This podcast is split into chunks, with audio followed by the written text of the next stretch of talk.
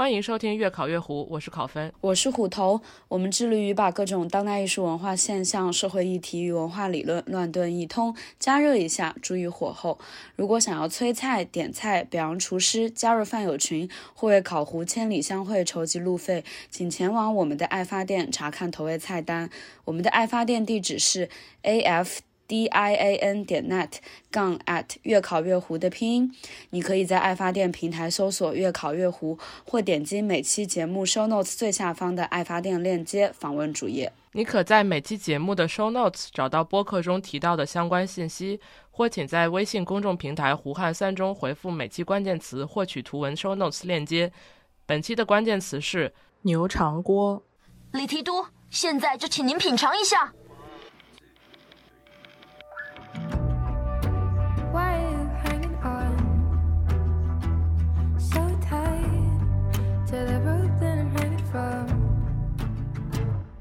This island. This was an escape plan. Carefully timed it, so let me go and dive into the waves below. Who tends the orchards? Who fixes up? Emotional torture from the heavy high table. Who fetches the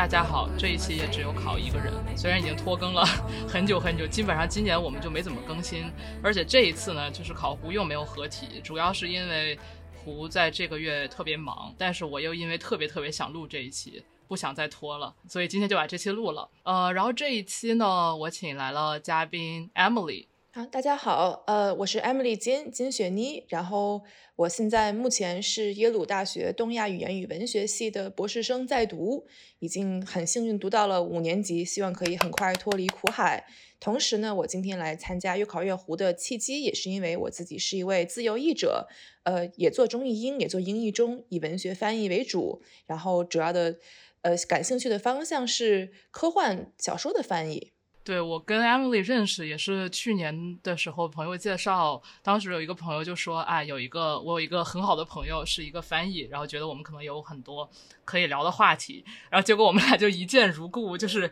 每次见面都大聊五个小时。去年的时候还导致我见见完你第二天我就失声了，就是因为前一天说话太多。然后我们每次见面都会聊一些翻译相关的话题，而且这个。可能是很具体的，但是往往也是特别发散的，所以这次就想把我们之前聊过的话题稍微的 给它系统性的呃讲一下。可能之前在节目里提到过吧，就是我自己也会做一些翻译，因为本科是翻译系出身，然后之后的话就一直在有做翻译。呃，之前有出版了一本剧本的翻译，但是平时也会做各种各样就是文化相关的报道呀。或者是文章的翻译，最近在做的是学术翻译。今天想聊的话题呢，我之前非常非常非常努力的试图总结了一下，然后我要把我总结的这几点 宣读出来。但是最后能不能回到我总结的这几点呢？就看我们俩聊的这个状态是什么样了。我对我们之前聊过的，就是我们俩私下聊过的这个话题的。理解是第一个，就是我们经常会讨论到具体的翻译实践中的一些呃女权主义视角。我觉得可能我们都有受到女权主义翻译研究的一些影响，所以在看翻译或者是在做翻译这件事情的时候，会有一些就是女权主义的思考。另外呢，就是下面开始一些发散了。当然，这个发散我觉得也是在女权主义翻译研究的框架下的。也就是说，我们在做译者的这个经历中有很强烈的感受到。呃，就是译者之于作者，或者是译文之于原文的这个关系，和我们身为女性呃感受到了在父权世界中的权力关系，这这两种关系是一种中间存在着很多同构。然后我们也想就是聊一下我们观察到的有哪些同构。最后呢，就是关于翻译它作为一种。女权主义的处境，这个翻译，我觉得翻译中文翻译这个词也是很有意思，可能这也是中文的特色，就是翻译它既可以指代翻译的活动，也可以指代翻译的人。也可以指代这是这本书的翻译，就是指代这个物体或者是这个作品。呃，所以我们可能会在聊的过程中。试图去拆分，就是这个动词、这个名词、这个人，但是有的时候可能也会有点混淆。但是总而言之，翻译这件事儿，这一整块一团概念，对我们来说，它是一个嗯很具有女权主义色彩的一个事情。好的。呃，这是我们试图讨论的话题。对，然后哦，其实我我我加两句在这边，就是刚才我觉得考老师总结特别好，是因为其实我们从包括第一次也不是第一次见面，是到就是有一次我们很一见如故的见面，聊了很长时间。他师生那次，其实我们就聊了很多，说翻译，呃，正如他刚才所说，翻译作为一种。打破很多我们可能思想中的这些区隔的一种手段，像翻译，同时它呃可以说很具象，它可以指代像刚才考老师说是作品、是人，还是一种行为、一种职业，大家同时可能也是一种思维方面的指导。其实翻译怎么说？说的可能玄乎一点，翻译它自身就是一种精神，就是一种你可以去嗯成为的这样一件事情，它可以是一个 identity。所以等于是我们今天其实这一期呢，嗯，也是综合了很多我们自己作为翻译者，这是一件事情，和第二件事情就是我们可能同时都是在思考说，作为。这个女权主义影响下的一个女性是怎么去看待自身的存在、自身的创作与这个翻译大概念之间的一种结合？所以之后可能我们会努力去拆解一下这个概念。是的，嗯，呃，开始的话，我想让 Emily 介绍一下她之前去年吧出的一本推想小说《中译英合集》。然后 Emily 做的是这个书的编辑之一。这本书的名字叫《The Way Spring Arrives》，呃，春天来临的方式。我也是从 Emily 那儿收到了这本书，然后就很快的把它读完了。关于这本书呢，之前在呃跳岛的这个播客里面，Emily 已经上过跳岛的节目，并且很详细的说了关于这本书的介绍，以及在成书过程中的一些呃，尤其是关于女性主义文学、呃，女性写作呀、女性杰作这些，就是。呃，更像是女性主义文学批判这方面的这些视角。就如果大家有想关于这个的一些呃问题，或者是想了解更多的话，请去听跳岛那期节目。我我现在就是去寻找跳岛那期节目的方式，就是在跳岛的那个呃台里边搜索“春天”两个字，一出来肯定就是你们上的那期节目。对，所以我们这次呃，我想就是那些那些已经聊过的话题，我们就不说了。我想呃，主要是从翻译，或者说。作为一个既是翻译又是编辑的人的这个角度来谈一下做这本书的一些心得体会吧。因为我本人呃也只做翻译，还没有做过任何就是编辑相关的工作，所以尤其是编辑这一块我还挺好奇的。能不能先请 Emily 更具体的介绍一下这本书以及这本书成书的这个过程大概是怎么样？这本书，其实我们所谓的啊营销标签，我就也就是明人不说暗话，其实是说它云集了很多要素，它应该算是第一本由全女性和酷儿创作者阵容打造的呃中译英的幻想小说合集。然后它的出版社是 Tor.com，也就是所谓的呃美国的科幻奇幻五大之一，同时也是出版了像《三体》的出版社。然后其实跟我们合作的编辑也是都有着很长久的去出版这样的呃翻译文学的经验，所以这其实也是中国科幻在出海的路上进行的一次尝试。但这本书能把它怎么说收束到刚才说他在翻译方面到底有什么考量？其实我自己觉得是我以这样一个助理编辑的身份参与到项目里面，嗯，选篇目这并不是我的工作范围。其实我的工作有一个很有意思的点在于，这也是我在可能跟其他的项目合作的时候不常见的一点，就是。嗯，我其实做了一个翻译统筹的工作，也就是在选出篇目之后呢，我们再去看有可能会参与我们的译者，并且把这个译者团队跟作者团队之间进行一个匹配，导致呢，当时我是呃，对于我们团队里的每位译者进行了大量的这样一个 research 的过程，去看他们喜欢什么东西，看他们是不是除了翻译之外还有其他的工作或者双重多重的身份，包括说他们自己就是。嗯，感兴趣的话题，他们自己的一种就是围绕着自我的 identity 建立起来的一些认知等等等等，呃，刻意去跟一些跟他气质匹配的作者跟文本去进行这样一个对接的过程。然后我发现这一点其实是我很喜欢展开讲，就是因为我们一般像我可能做其他的翻译活儿，都是说。呃，这本书不管是说一个中短篇的合集，还是说一个长篇，都是说那给到你就是你。他其实不是很在意说，呃，这个作者是谁，你跟作者之间有没有默契，你喜不喜欢他作品，可能都是另说。我也见过很多的译者，可能是他边翻边吐槽嘛，觉得说我其实蛮讨厌我翻的作品，但这是一个吃饭的工具。而且印象当中，有的时候这种选集它其实是可能很多不同的作者，但是译者是一个人的。这种情况也是也是挺挺常见的，我感觉。对，有很多这这样的情况，因为像呃，就举很简单的例子，其实，在我们之前，呃，其他的像中国科幻外译的选集，像呃刘宇坤老师他主编过两本，其实里面选就是他一个人翻译的所有人的作品嘛。然后一共编了两集，所以那个其实在我们出来之前，一直是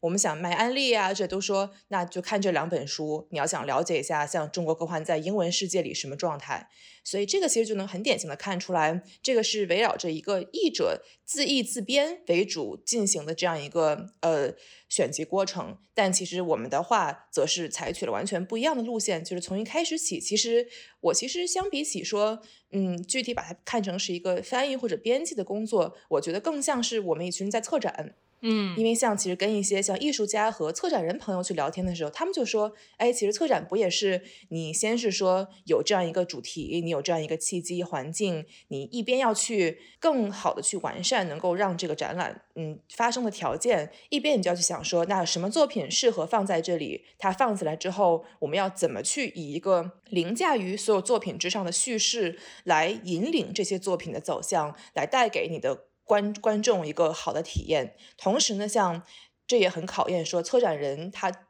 自己有什么考量，以及他跟艺术家之间合作默契的关系。有些作品可能是 commission，就是专门为了这个合集让作者新写；有些作品就是说，可能是很成名的作者，他一个已经流传很广的作品被我们收录进来。在这样一个综合考量之下，我会强烈的感觉说，其实哪怕是我们去。把这个翻译者跟作者进行一个匹配的过程，它其实也是一个策展的过程。而通过这样一个环节，这样一个怎么说，在出版业都很不多见的这样一个环节，我们也其实是很想说，嗯，进行这样一个实验，来试图看看说我们的力量怎么能够去。嗯，更新迭代这样一个在业界译者跟作者之间合作的方式，就是我们其实总在问说，作者其实似乎可以选择他自己的译者，然后像或者说作者他只是把文稿给到出版社，它是一个很线性单一的过程，这个文稿就自然而然传给了可能编辑有联系的译者，对一个流水线作业，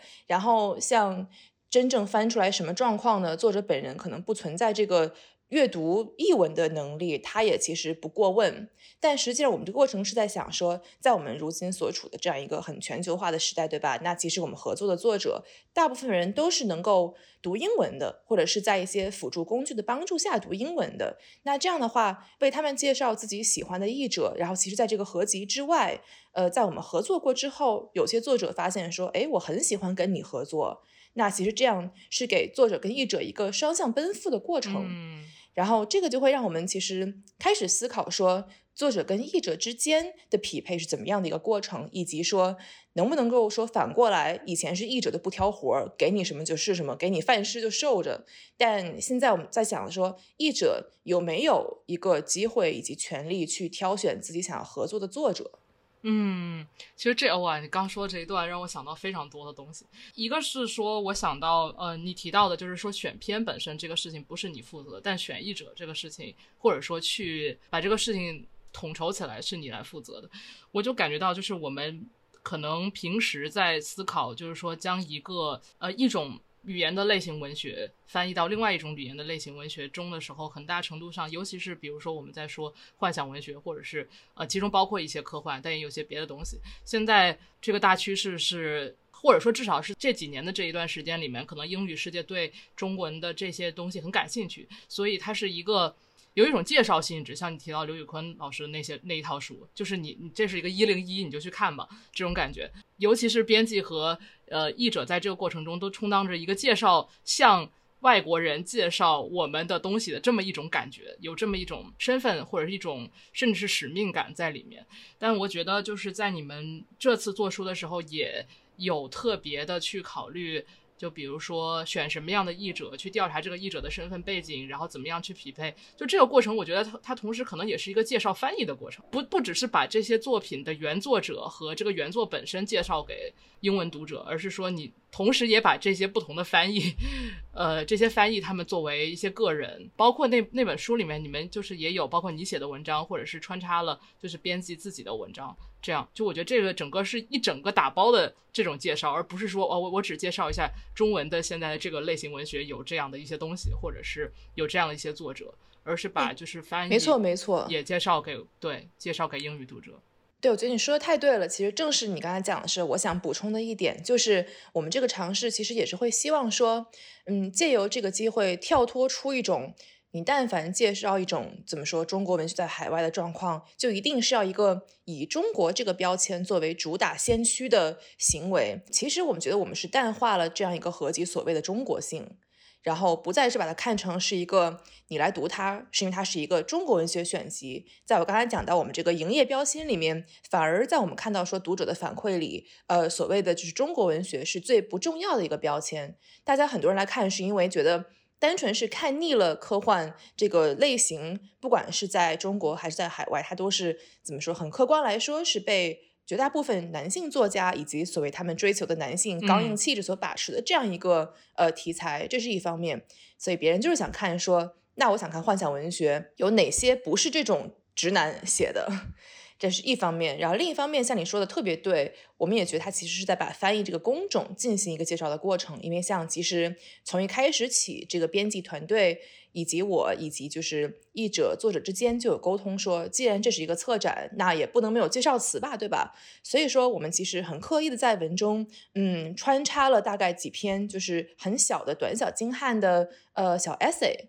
然后这个文章呢，其实，嗯，不管是学者来写，还是说译者本身，同时也有一些可能撰稿跟学术训练的背景来写，它其实是在你在阅读的过程中会发现说，好，我读到这里，突然间进行这样一个下午茶时间，那我可能从故事中抽离出一下，专门来看看说，呃，负责可能翻译这个故事的。译者同时可能也他自己也是学者嘛，就是他怎么去看待自己翻译的过程，他会提到一些很小的一些就是细节，那你比对着看的时候，会有一种跟你完全阅读一个仅仅由故事组成的合集很不一样的体验。嗯嗯，对。而这个其实呃反馈来说，其实有些读者可能很小一部分觉得说，哎，很突兀，跟我熟悉的阅读方式很不一样，就是说为什么你突然间我好好的看着看着你给我上课呢？但是呢，有很多其他的 读者会觉得读起来觉得很开心，他很兴奋。他说这是一个我平时很难很难接触到的主题跟行业，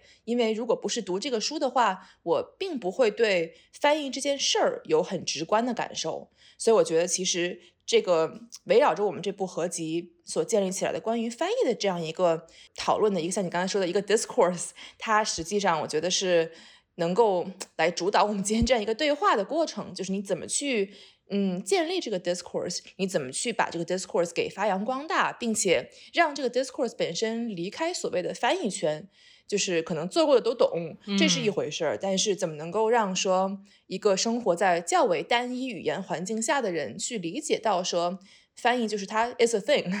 而且像刚刚提到，就是刘宇坤老师的那一套书，我觉得这个很明显的一个区别，就是因为刘宇坤本身在英文世界有自己的读者，并且他有自己的作为写作者的这样的一个身份，就他具有一种权威性，所以他去选择并且翻译的这个东西，是他作为一个译者的和一个编辑的权威性，好像就已经天然的被他的这个写作者的这个权威性给佐证了。没错，当然，当然就是他确实做的也非常好。这个也是毋庸置疑的，但是这种方式，或者说，我觉得在当下的幻想文学的这个领域里面，好像就是，尤其是在英文世界里面，我们确实知道，像你，比如说，也做很多这方面的翻译，就是这个译者扮演的角色是非常重要的。这个译者反而比作者可能更被这个英文世界所熟知，所以他的这种介绍的这种呃说服力，好像就要更强一些。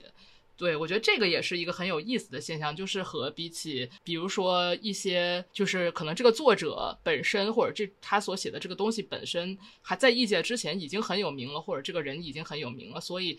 译者的这个扮演的这个介绍性的，或者是他从事翻译的这个工作，好像就会被呃被很容易被忽视。但是在这个领域或者这个作者没有那么被这个英文读者所熟知的是所熟知的时候，这个译者的这个身份好像就变得，这个译者的权威性好像就很少见的变得比较突出了一些。哦，这个其实就很很感谢你提到这样一个能够让我继续发挥的这样一个一个一个一个 Q 吧，是因为其实我觉得当我们讨论翻译的时候，很多人可能把目光说聚焦在单纯的这样一个文化创意层面也好，还是说嗯比较说身份政治化的。权力不平等也好，但实际上，我觉得我们需要很明白的一点是说，翻译其实本身它是一个商业行为，它的商业性以及就是说它在这个社会大环境里面运转，它只是一个齿轮而已。而这个齿轮发挥的作用，又取决于跟它相连的各种其他的齿轮跟就是机械装置。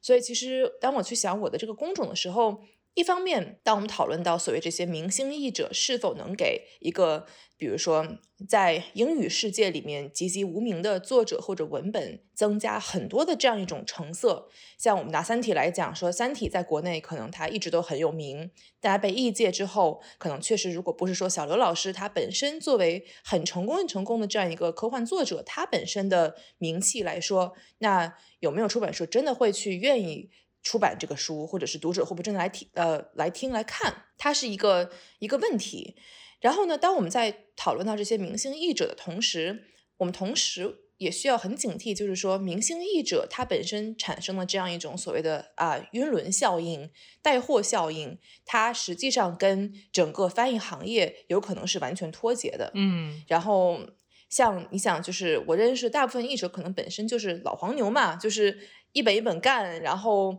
干了很长很长时间。但是呢，一个明星译者的存在，就好比说这个冬奥会上的谷爱凌嘛，就是她的存在。像我们讨论说，那谷爱凌她能否真正带动这个全民这个冰雪运动？能不能说她的成功就代表了中国全体女性都很成功？这一直是一个在被呃产生很多争议的问题。那其实放到明星译者上，它其实也是这样子。因为其实我觉得我就是也是很诚恳的说，我在讨论这个的时候，我可以很真诚的说，嗯，我也不是能够完全代表，比如说这个译者普遍的就是商业现状，以及就是他们自己的，嗯，是不是获得多少认可的状态，是因为我怎么说，越往后越发现，很多人会愿意。让我就是怎么说，给我给我脸了，让我去让我去写这样的 essay，或者是嗯，让我来谈论我的工作，有很大一部分原因不是因为我翻译做得好做得多，嗯，更多的是因为说发现说，哎，这人他还有一个学术背景。其实真正为我现在在做的工作背书的，并不是因为我是一个好的科幻翻译，而是因为我是一个在耶鲁就读的博士生。对。对，所以其实很多人他需要的是这样的一个能够充当门脸的存在，而这种所谓的门脸，这种所谓的标签，它本质上还是一种商业的考量，就是说，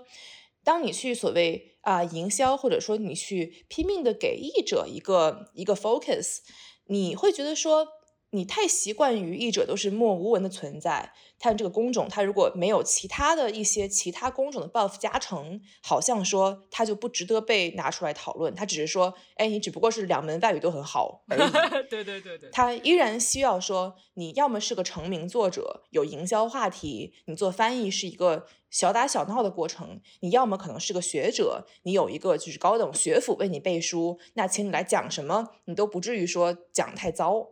所以我发现，说我能够可能，即便是在这里有这样的一种关注度，本身其实跟我自身的翻译能力和翻译职业关系不大。而这个其实也是怎么说，可能更理想主义的层面上，我会希望能够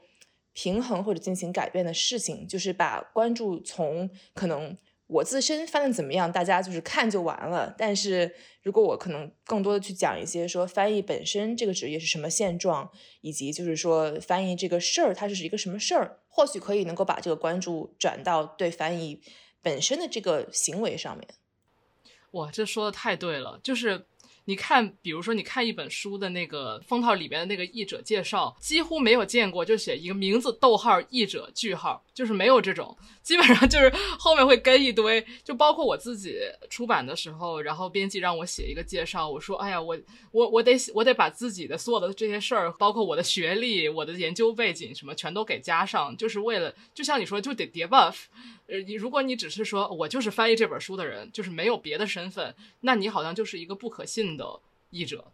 这种感觉，对，没错，没错，就是你好像你没有办法单纯只是作为一个翻译而获得行业内好口碑和认可，你必须要是一个翻译，但是有高学历；你要是一个翻译，但你要是作者；你要是一个翻译，但你要在某公司就职，你有什么什么的体验，就是你必须要用一个好像比你自身存在更大的这样一个宏大叙事、宏大标签来 justify 你作为翻译的身份。但是我在想，这个是否与就是一般的读者，或者是广义来讲的非译者的大家很难判断一个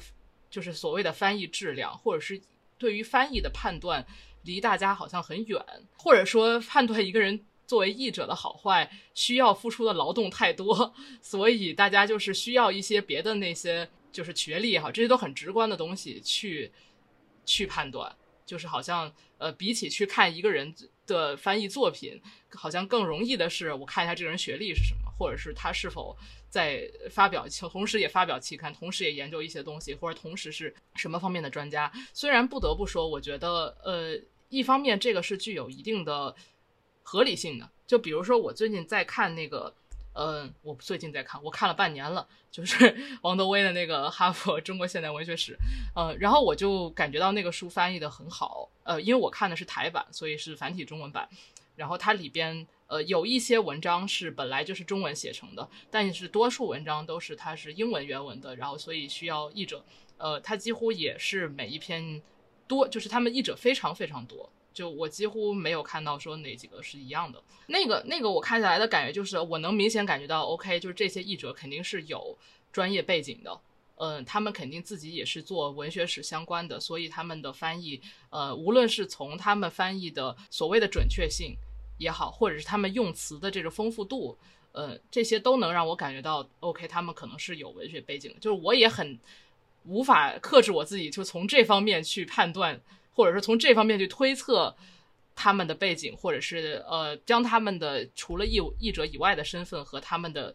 译文的所谓的质量联系起来，就我觉得这个也是呃，一方面很难避免的事情，但一方面又觉得非常非常痛心。对，其实嗯，对你提到这一点，其实让我想到说，嗯，我们可能重新回到文学翻译方面，我发现其实，在哪怕是文学翻译。在英语世界里面，呃，商业文学翻译跟学术文学翻译之间，其实也是有一些壁垒存在的。就是像，其实，嗯，我自己从一个学术背景来看，尤其是说你生活在这样一个东亚研究的氛围里面，它其实沿袭的是一种你的翻译要讲求精准性，你的翻译它其实是一定要说要告诉你的读者关于这个文本的一些可能别人不知道的东西，它需要以突出研究价值为第一要素。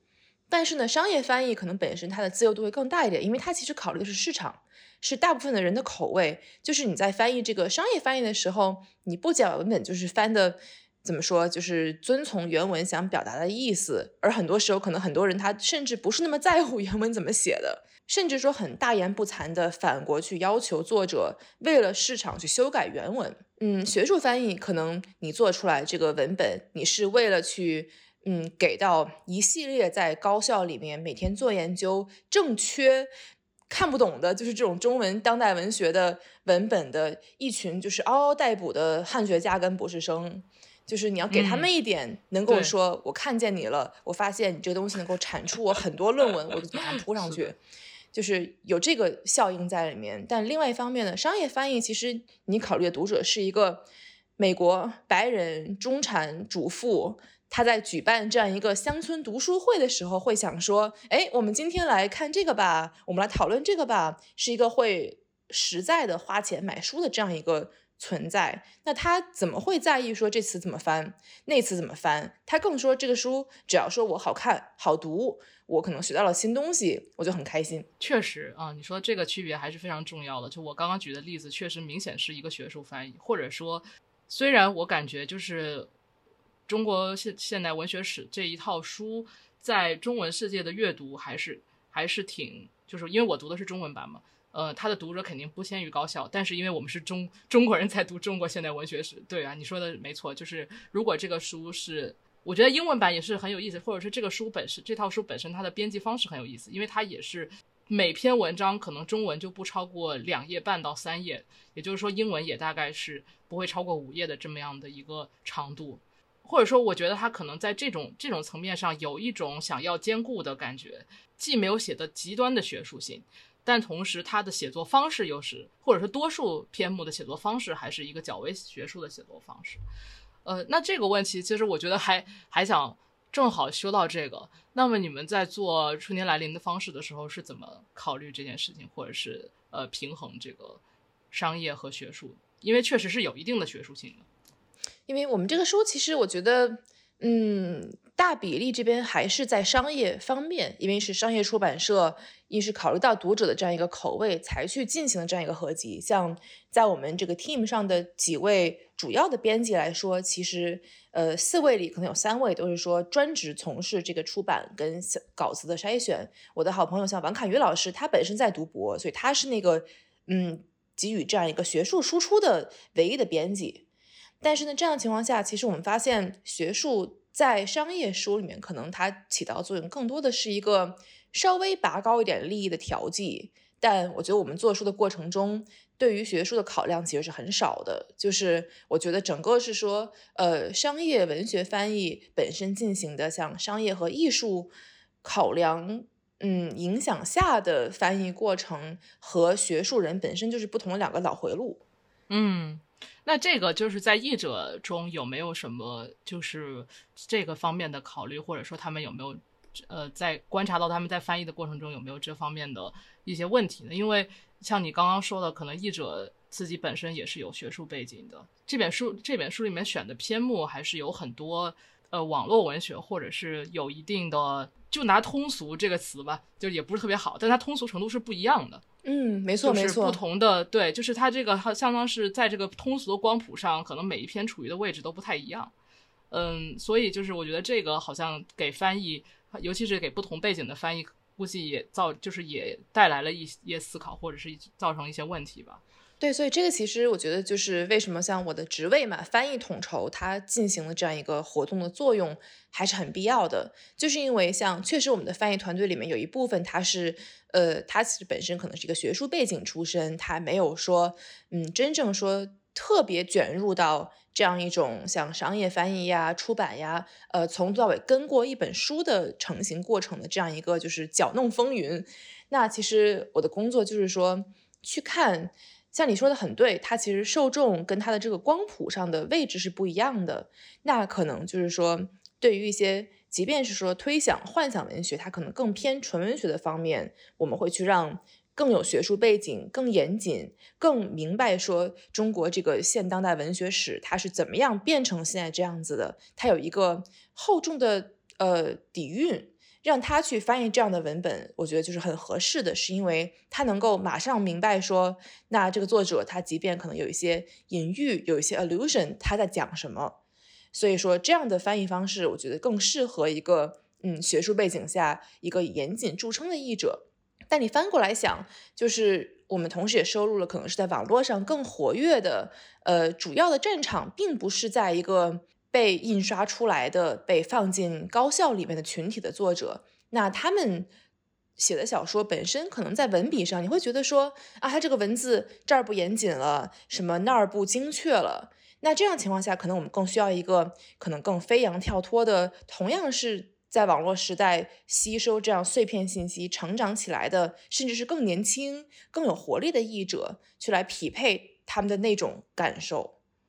所以我觉得，其实我们在就是进行这样的一个翻译统筹过程中，嗯，一开始我们就是我们简化为拉皮条嘛，就是在这个拉皮条的过程中，嗯，我觉得我们所做的事情就是来看说译者本身他过往的经历，他的呃偏好，而且我们真的是很在意说译者本身的偏好是什么。可能有些人他自己就是喜欢阅读某一类型的小说，我们就把它去和在写靠近这个类型的人进行一个匹配。所以其实这个过程让我们觉得就是很有趣。其实我在做的时候也是一边去翻大家的就是各种 profile，优秀的 HR，真的优秀的 HR，从那个从他本身的文本上可能看不太出来是他喜欢做什么，但是你看这个人他是呃什么年龄段，他的就是生活在哪里，他喜欢干什么事儿，你也能大概就是想出来说他们适合翻译怎样的文本。所以说最后我们就是匹配出来就是。你想那种比较沉凝、厚重、需要精确性的，就安排，比如说在这个东亚研究经营多年的学者来翻译。然后另外一方面，如果它带有古风，就让说对，尤其是翻译古籍有心得体会的译者来做，或者是说他如果只是一个怎么说很飞扬跳脱，对语言精确度没那么多把握，但是故事很好，而且文笔很活的这样一个作者的话，就安排一个可能年轻，而且怎么说喜欢诗歌、喜欢这种就是 spontaneity 的译者来进行翻译。所以到最后，就是我们形成这样一个。很万花筒式的这样一个，就是，嗯，什么都有一点。那就是在这个过程中，因为你提到这一本书，它的所有的译者和作者都是女性或者是酷儿，我想知道，就是在这个合作的过程中有没有什么有没有什么感受？哎，直观的说，就没男的，没有直男，我觉得效率很高吧。哦，真的、啊，真的，嗯、就是。大家，因为其实我们也明白说，这样一个标签它肯定是有营销的成分。我们也被人就是拿出来骂过嘛，就说 buff 叠那么多，哎，你又是这个怎么说一个 exotic 这样一个来自中国的翻译文学，你又是女的又是酷儿，这样那样这样那样。但我觉得有一个很重要，就是如果你不告诉对方，就是我们全是女的，那对方就是读者肯定不会。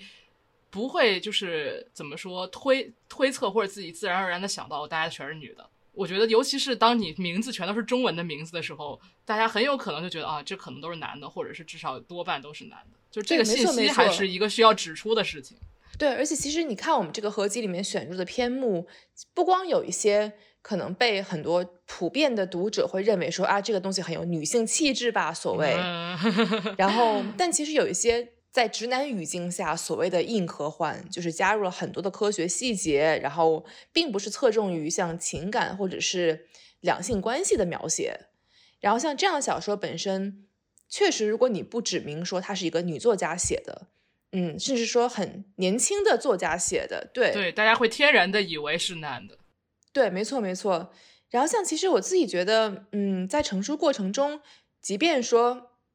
我知道我们需要指出。我们这个团队它本身不包含这样一个顺性别直男，对吧？但同时也会发现说，其实你在真正进行工作的时候，你到了真正去翻译、去 edit、去出版的时候，大家的性别你也并不觉得有什么重要的。是的，我觉得这个还挺挺有意思的，就是因为我们之前聊天的时候讨论到作者的声音和译者的声音的这么一个问题吧，或者说我们在翻译的时候，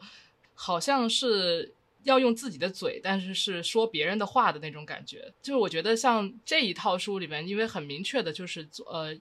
译者和作者都是非顺性别男性嘛，就是这个可能这个在性别层面或者这个这个或者这个声音的这个差异性上，我觉得好像这个距离作者作者和译者之间的距离是短一些的。但是我觉得往往可能我们在真正的做翻译工作的时候，就这个事情我们自己其实。我有的时候，我自己作为一个译者本身，有的时候也会忽略它。但同时，如果你仔细想的话，它就是确实是存在的。比如说，我之前翻译那个剧本的时候，因为剧本里有很多角色嘛，呃，然后剧本本身是一个是一位男性写的，然后他又写到就是这个剧本里面的角色又是呃两位男性和两位女性，所以这里边好像有一个呃嵌套式的。就是变声的这么一种感觉，就是 一，比如说他写到一个女性在讲话的时候，可能就是一个男性仿照一个女性讲话，然后我作为一个译者要仿照这个男性，仿照这个女性 讲一个另外的语言，就这种这种感觉，其实就是仔细想来，我觉得还是挺有意思的。我没有做过像戏剧剧本翻译，但作为文学翻译来说，其实很直观的一个体验就是，当你去翻译可能说顺直男的这样一个作品的时候。你不一定是在对话中感到不舒服，也不一定是描写中，但你总会在一些细枝末节的一些好像就是你你咂摸咂摸觉得不太对劲的一些词汇上产生那种不太舒服的感觉，就可能说你真正在做翻译的时候。不一定总是能够在第一时间反应过来，说，哎，你这个描写有点问题。但你可能就是夜深人静吧，你就想一想，越想越觉得说，哎，这不对，就是你这个词有点不对。可能我就夜深人静，神经质的突然间就是醒过来，打开电脑重新改一下，说这词不能用。嗯，所以我觉得其实更是一种说，这个午夜梦回，你发现说，这个人他不是说，甚至不是说在语言上刻意去进行一种跟你。你本身的性别认知格格不入的表达，但是你总会觉得说越想越不舒服，而且你这种不舒服是一种，不是说他真正说了某句话，还是说有某个特别值得关注的侮辱性语言，但更多的像是一种，就是他本身的逻辑，他的遣词造句，他的第一反应，他的下意识就是说我抓哪个形容词来形容这个女性。会让你发现，说你面对的这样一个作者，你需要不得不去跟他贴贴的这样一个作者，他就是一个直男。我觉得这个有没有什么？你有什么具体的例子吗？具体例子就是，我觉得，嗯，一个蛮浅显例子，就是在在在于说，当这个直男就是，呃，我翻译过可能直男作品嘛，就是你会发现说，可能翻译科幻在所难免。然后他他可能写的时候，他这个小说里面需要一个女主角。然后呢，这个女主角可能从一开始起，这个直男可能是一个受过很好的高等教育的，就是在意这样所谓平等尊重的一个直男，对吧？但你翻到一定程度的时候，发现说他突然间在描述这个女主做一件很小的事情的时候，他用的词却不让你觉得是。如果我是一个女，就是我是一个女的，我在这个环境下做同样的事情，我不希望被这样看待。啊，他会突然间蹦出一些很近似于说啊，这个人干某件事，我觉得他很温柔，他很贤惠。就是 Mel Gates 突然就如此闪亮，让你很难忽视他的存在，就闪出来了。对，可能即便说他之前设定的场景是一个很宏大的这样一个啊，星际战争啊啊，这个女性她怎么怎么能打，之后又怎么怎么就是说去。呃，担任这样一个指挥官的角色去照顾伤员，怎么怎么样？但突然间你发现说，这个他在描述个女的时候，甚至不是说通过某男性角色的视角，嗯，就是一个上帝视角说，对，一个上帝者，上帝是个男的。那那这个女性指挥官，她在为这位伤员、这位弱小包扎伤口的时候，她不禁感受到她很像自己的小孩，这样子，这样子。哎呀，这个好典型啊！就是我已经脑现脑中可以浮现出一些原句了。对，然后当这样的时刻，你总会觉得说，因为其实我不是说举了某个特定的例子，只是说这样的一种心情感受，其实在我翻译这样一种，尤其是自我标榜为啊特别的、特别的，就是自由派嘛，然后特别的开开明乃至开放的呃年轻男作家，特别容易出现的一个问题，就是你总会在一次这样的时刻，即便你花那么大力气去营造一个所谓的，就是说。所谓的大女主体验，你总会在这样的一些很小的细节上，因为你翻译的时候，你不可避免的去贴近它的一些如此微小的细节，你没有办法像读者一样，你看过就过去了。翻译的话，是你每个词、每个措辞、每个就是句法都要吃透。那我会发现，说我本来吃的还行，发现说，哎，等一下，就好像我我不止就我不吃蒜，我突然嚼到了一颗很大的蒜，大家是隐藏的 这样的感受，就是香菜挑不干净的感觉。对，没错没错。是。然后那个时候，我会在很切身体验的发现，说其实我合作的作者他本身依然就是。没有办法去跳脱他的一个男性视角，因为其实我觉得，即便像作家们会很愿意做标榜，去说一个成功的作家，他可以写尽人生百态，对吧？他可以就是他不一定是他的任何的角色怎么怎么样。我觉得这个其实是作家工种的一个自我意淫啊，是因为我不相信，作为一个翻译，我觉得我太过于近距离的看到许多作家。他们哪怕是说，你可以有意识的去改换情节，去塑造不一样的人物，但哪怕是优秀如可能当今我们一些所谓文学泰斗，你永远会在那么那么细微的这样一个遣词造句方面透露出你的一些本能观点。我有想到，就是七十年代吧，嗯，女权主义运动里面里面有一句非常呃受欢迎的标语，就是 “Women's Liberation”。呃，must first be a liberation of and from language。这这个东西好像就是在持续的进行，就是尤其是对于语言的这种运用，而我觉得好像在文学的写作过程中，这东西就是你不经意的流露出来的这个非常文本层面的一个东西，会非常明显的让作为译者的人意识到。就是读者，你像你说的，读者不一定能意识到，而且这个也是我觉得翻译是一个很很有趣的地方，就是翻译是一种最亲密的阅读体验，就是可能这个世上作者阅读自己的作品，或者读者阅读作者作品，都不一定有译者阅读这个作品那么的细节，那么的亲密，就是或者说，尤其是在文学翻译里面，我觉得就是。特别是一个用心的译者，他一定会以一种最近距离的方式去观察这个作品，而这个作品里面所有的细节，呃，或者是瑕疵，或者是优点、缺点，就会暴露在译者的面前。我觉得这个也是，就是很有意思。就是译者他首先是一个读者，译者同时是一个读者，同时也是一个写作者。对，就这个身份，我觉得是非常非常有趣的。另外，再说到就是。比如说你在翻译过程中可能会午夜梦回，然后想，嗯，不行，这个地儿我得改一下。我觉得这个超级有趣，让我想到就是女权主义翻译研究里边，对于女性主义翻译的，呃，我现在一直在女权主义和女性主义在随便用，嗯，但是我是一个意思。女权主义翻译里边的一个最主要的策略吧，翻译策略就是劫持 （hijack）。像你说的，就是你会想要改动一点。作为一个译者，你意识到了一个问题，然后你可能会去在你认为合适的范围内去劫持这个文本，然后将它进行一点点的改动，呃，或者是你认为合适的改动。这个也是我觉得，呃，可能最有名的例子就是呃刘玉坤老师就是在翻译《三体》的时候，对于刘慈欣的一些措辞的一些改动，而这个也可能就是一个非常典型的一个 hijack。就是劫持的例子，但是同时在你描述这个场景的时候，我又想到，当一个男作家去描写一个一位女性，或者是用一种女性读者会觉得不舒服的方式描写一位女性的时候，他难道不是在先劫持了这个女性的形象以及这个女性的人格，而翻译在意识到这一点的时候要把它抢回来？这样的感觉就并不是说，OK，译者。呃，尤其是我想在说，就是女女权主义翻译的时候，是说，OK，我有这有一个文本，然后我偏要把它呃改动或者是劫持它，而是说这个劫持这个事情在成文的时候就已经发生了，而翻译是在进行一点挽回。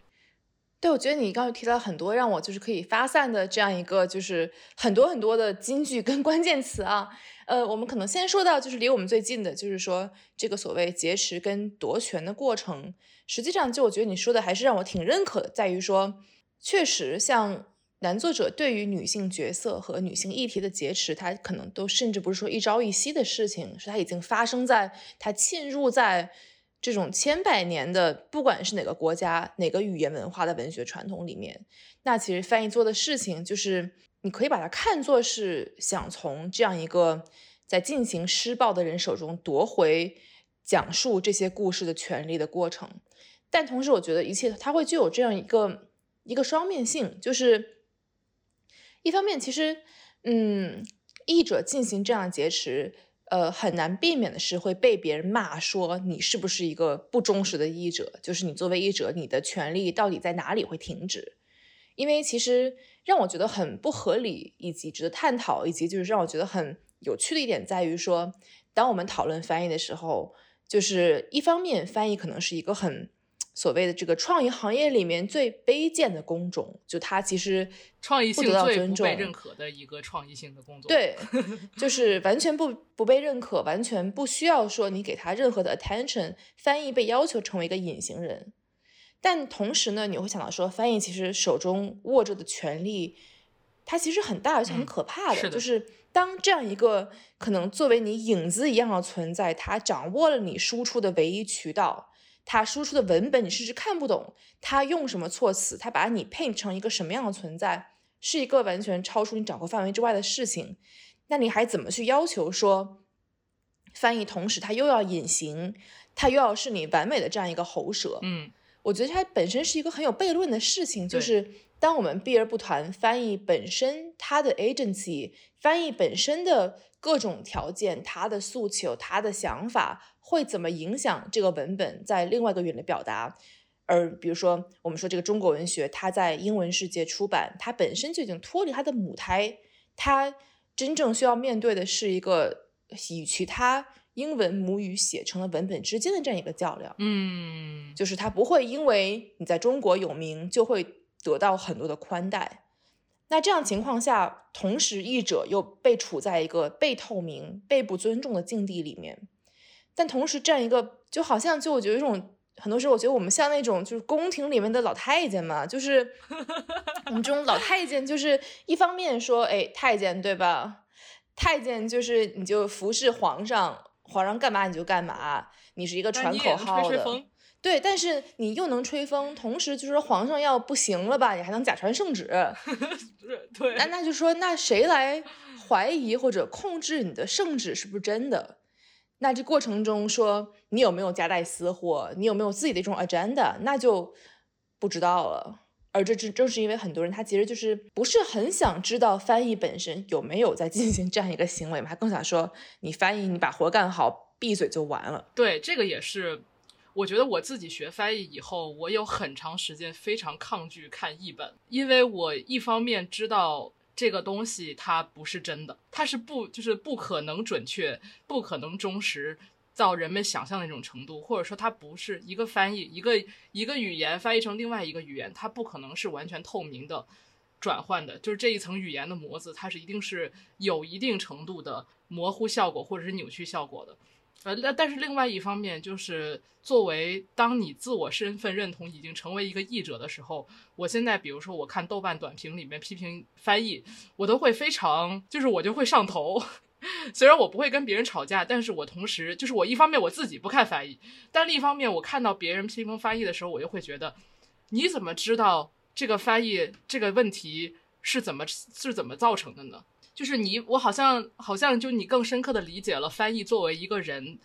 他可能面对的问题和可能遭遇的状况。所以我一方面自己不看翻译，另一方面我会非常疼惜翻译，就是我会觉得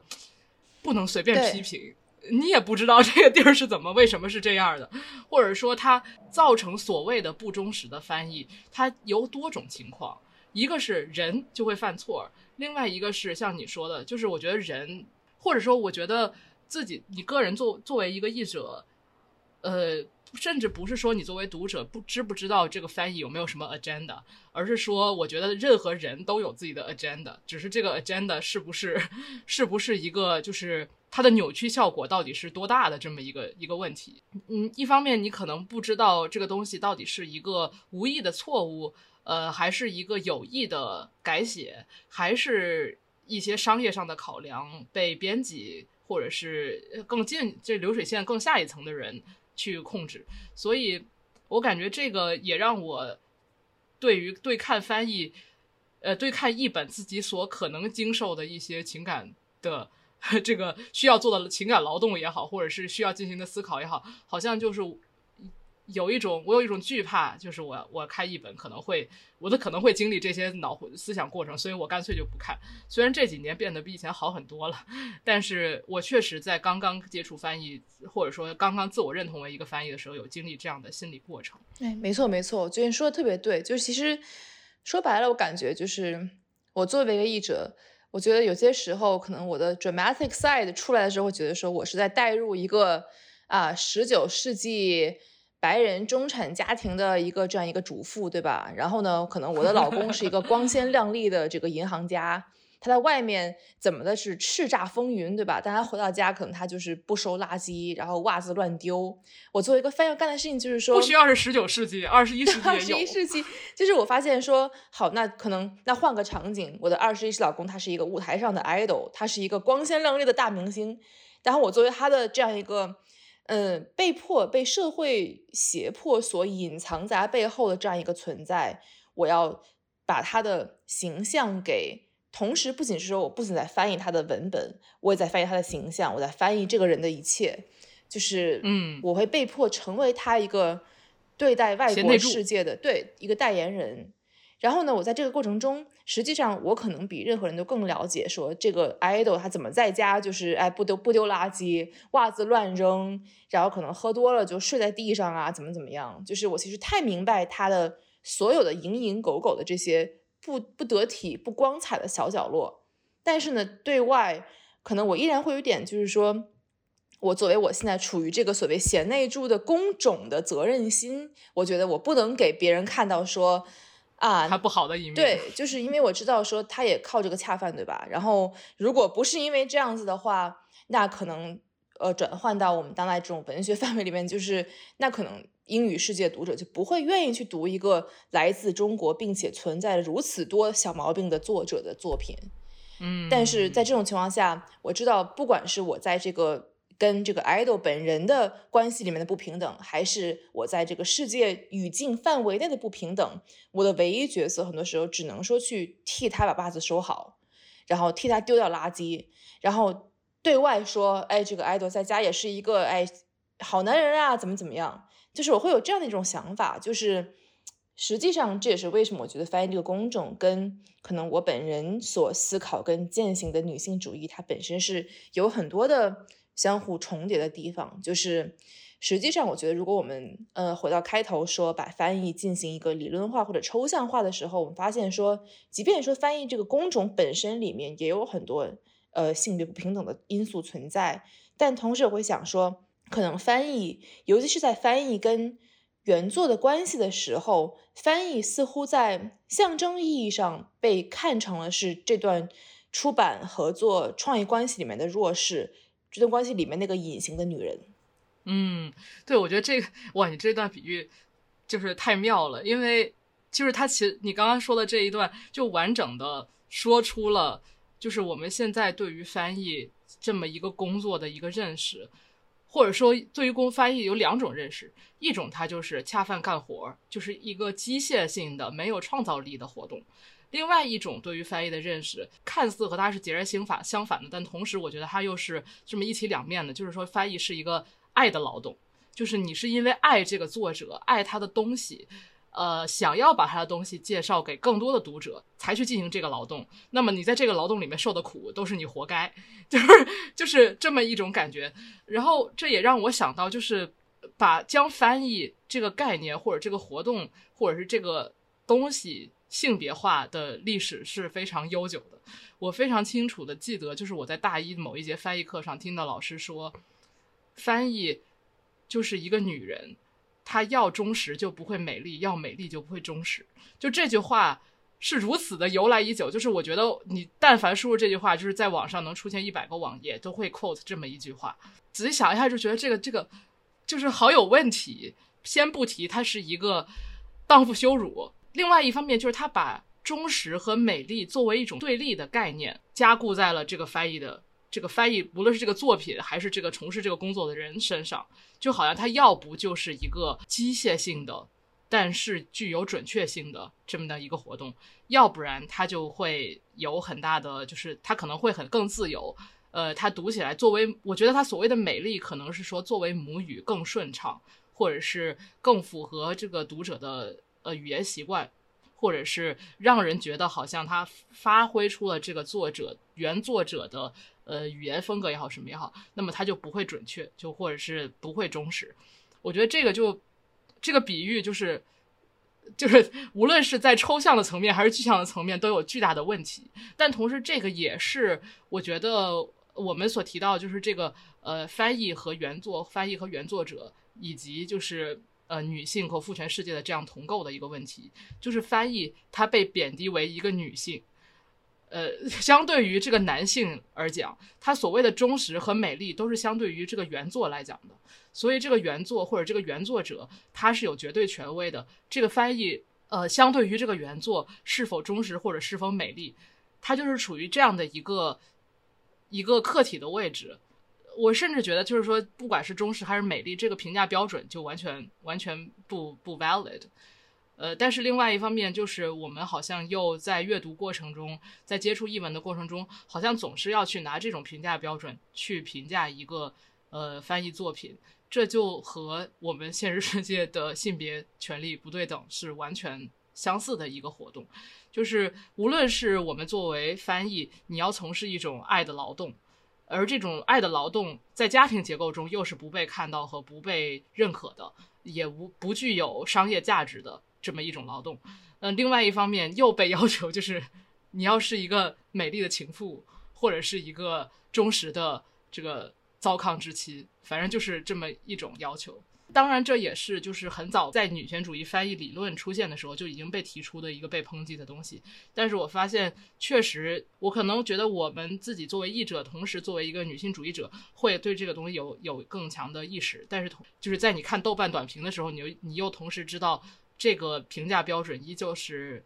呃，世世界主流的 对于就是翻译的一个评价标准。对你讲了好多，就是其实我觉得聊到现在，大家越来越发散嘛。其实我也在讲的过程中，可能也自己学到很多东西。我觉得其实，呃，想讲两点。第一点就是说，你刚才讲到这样一个翻译，呃，不知道为什么承担了这样一个符号化的女职、母职、妻职或者情人职的这样一个职位的时候，其实我觉得。嗯，当我们在讨论说一开始你的问题是说翻译能不能够帮这些所谓女性作家，或者是说对女性的描写从这些呃统治文坛的直男手中解放出来的时候，这个所谓的解放就也不太对，就是说好像说翻译它本身它也同时是一个没有 age 的工具人，即便你是女的，你好像不能够因为。你是一个女翻译而为翻译发声，而是你是一个女翻译，你就要注定去为这些女性角色、这些女作家去打辅助。嗯，这种辅助感，这种失去了主体性的感觉，我觉得是翻译挣扎最多的一点。就是说，我们做翻译本身，为什么这个文本不能被看作是一个我们带着主体性去渗透的事儿？为什么不能是一个我们自己独有的创造，而一定是要为了？进行某种回馈，某种 reaction，是为了某个女作家，是为了某个女角色，但能不能不是为了任何的人跟事儿，只是因为说我是一个女翻译，我就想做这个事情。这是一点，其次，像你刚才讲说，以这个靠爱发电的概念去统领整个翻译行业，就是翻译，我觉得是所有被压价的创意行业里面可能被压榨最多的这样一个行业。就是你不仅需要遭遇说，尤其是在没错没错，就是你要遭遇说稿费贼低，低稿费，尤其是买断合同买断，就是说这个译文离开你就不是你的，那你觉得某种程度上，可能我说的极端点，这像不像代孕？就你帮别人是的怀小孩，你生下来，给你一笔不太多的钱，因为你可能是一个他们认为不需要给到很多钱的人，然后这个小孩从此要跟你生死没有任何关系，他就是这个出版社被这个资本也好，然后控制的这样一个存在。但是这个小孩长得不漂亮还是你的问题？他就会讲说这个小孩不漂亮，基因不行，他不会是基因的问题，他不是基因不行，他是这个。你的肚子不行，对，岳母不行。所以说，其实作为翻译，我感觉在进行这样一个角色的日常工作中，其实感受了非常多这样子的，完全可以去跟嗯我们这个社会跟文化中对女性的这样一种 misogyny 的之间的对比，导致可能我作为一个女性翻译，会更加容易在哪怕说身体层面上感同身受。一个明显的，就我们知道也之前也提到过问过的问题，就是好像翻译应该。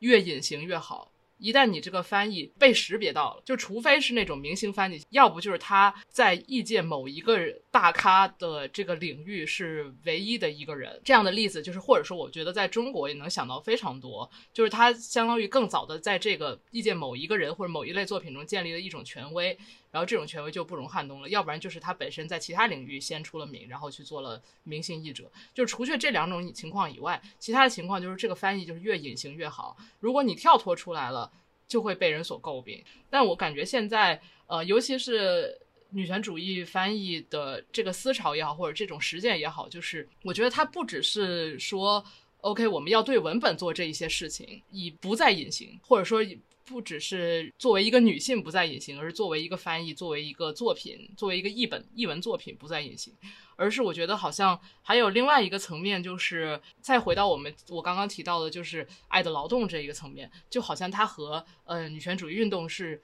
一样的，就是说让我们在家庭中的这个劳动也不再隐形，这好像是就是合在一起的这么一个给我这么一种感觉，这让我想到另外一个很有意思的事情，就是之前。呃，就这几年，就韩国作者韩江不是非常非常火嘛？就是在英文世界和中文，我觉得应该他是在英文世界先火的，然后呃，中文也开始跟上了。因为我也不懂韩语，所以我之前看的是英文译本，然后就发现就是韩江的英文译本，尤其是比较早出的，像呃《Vegetarian》那本书，就是在英文世界有非常大的争议，关于这个翻译是否是呃打引号的忠实。这样的一个译文。然后这个争议，我觉得非常有意思的一个层面就是韩江本身是一位女作者。然后她的英文翻译也是一位女性，叫 Deborah Smith。首先说为什么会存在争议，一开始是有一个人他写了一篇文章，就是指出这个 Deborah Smith 在翻译《植物妻子》这本书的时候的误译的地方，呃，以及指出了他对于原文的这个语言风格的改写。很明确的一个就是他所说的关于语言风格的这个这个部分是说，因为韩语是一个比较简单、比较直接的语言，它的呃没有那么多词藻。然后，这个 Deborah Smith 在把它的翻译成英文的时候，相当于将它的语言和描写变得更复杂了。然后他做了一个对比，说他呃，这个 Deborah Smith 的翻译让他的让这个 Vegetarian 这本书读起来像狄更斯。然后我就我看到这一句话的时候，我觉得很有意思，因为我在读这本书的时候，我在读英文译本的时候，我心里还在想，这个书的文字怎么如此简单，就是如此简洁，句子很短。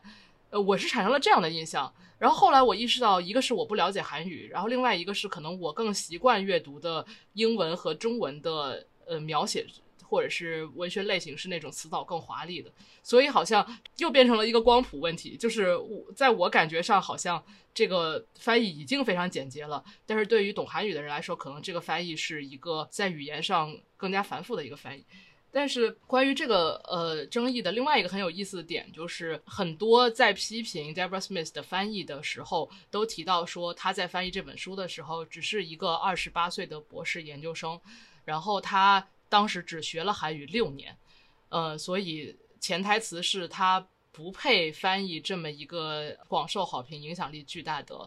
韩语作者。而我当时看到这个时候，我也觉得很有意思，就是。人们是如何衡量一个人学了多少年的某一种语言就可以翻译的呢？因为这似乎我觉得是一种英文世界的特权。就比如说，我们学英语都是从小学到大，学了二十来年，但是你学一个其他的语言，真正能学很多很多年的人，恐怕得五十岁了吧？就如果你是一个呃初出茅庐的译者，你学一个非英语的语言，这很大的概率是你没有学过超过十年。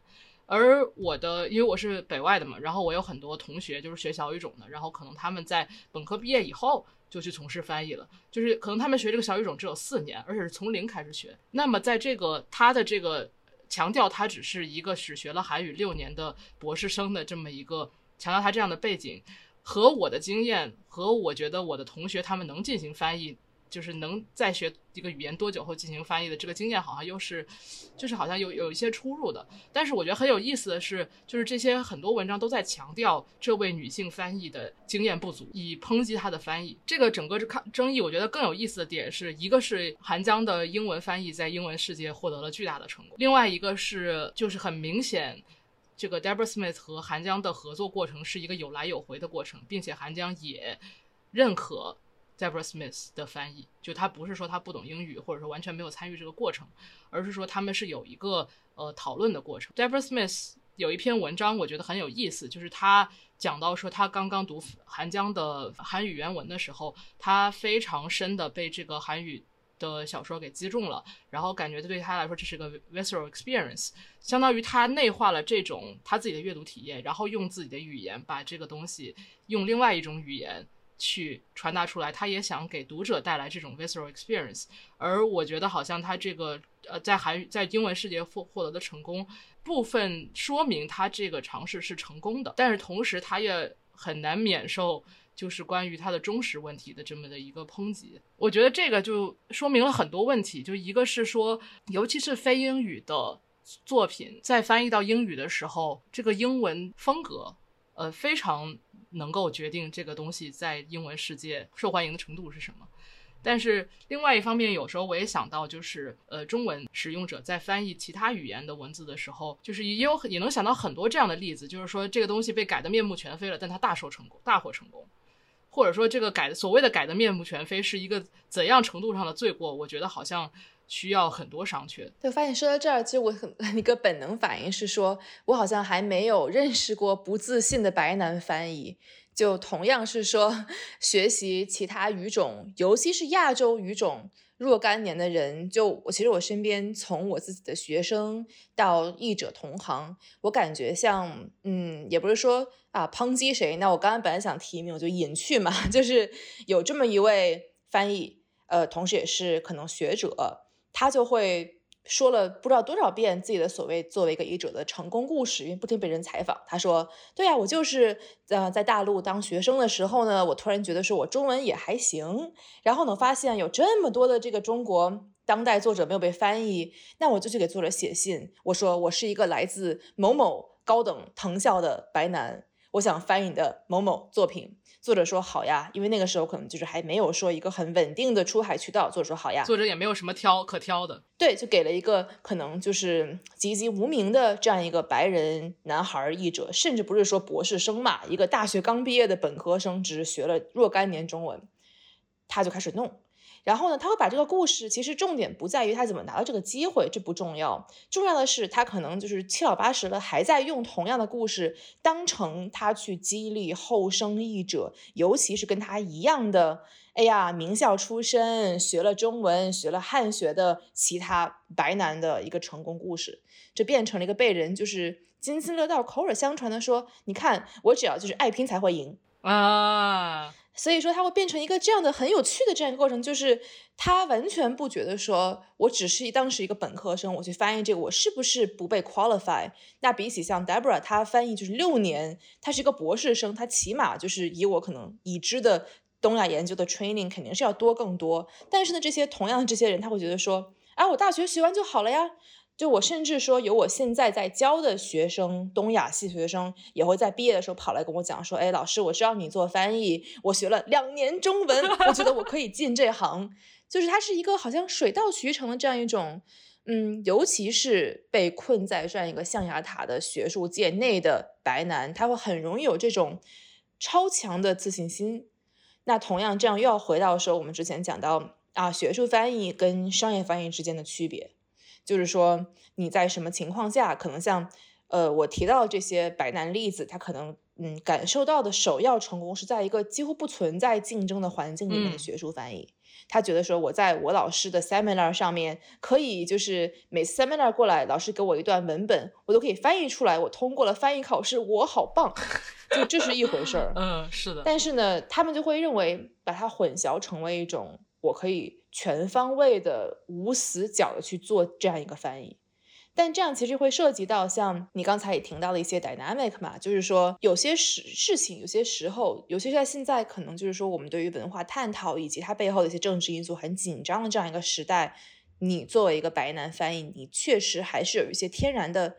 我觉得你所行使的是一种，嗯，成长在中国环境里不拥有的译者的所谓的沉默权，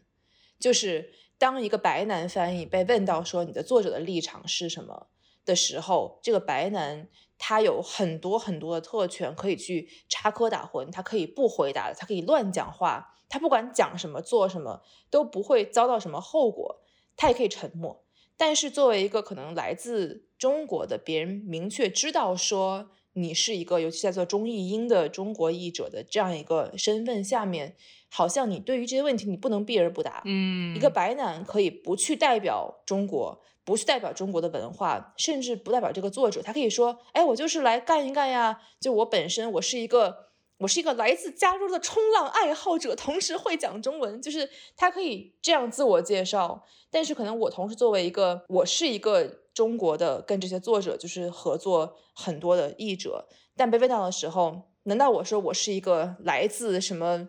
康涅狄格州的冲浪女性吗？就是就是我不能够这样说自己，对你需要证明自己，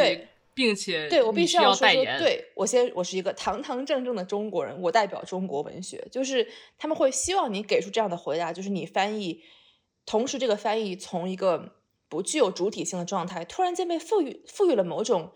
远大于你个体自身 存在的使命的这样的一个任务，就是，嗯，你同时要做到你是一个隐形人，但同时你还某种程度上，你做翻译，你一定是有某种广大的梦想也好，还是某种就是 agenda 也好，你一定是为了中国文学走向世界才做翻译的。就你刚刚说到的这位老翻译家，这妥妥的殖民思路啊！哦，我去到一个第三世界，好像粗浅的了解了一下对方的语言和文化，然后我就可以。代表这个地方去发声，就是不只是翻译了，尤其是二十世纪的各种学术研究也都是这样子。很多汉学家连中文都不一定看得懂呢，但是他可以做这个东西，并且可以成为一个大拿。不会中文，但还是要娶各种来自中文环境下的老婆，对吧？就是很多这种白男汉学家全是啊，就是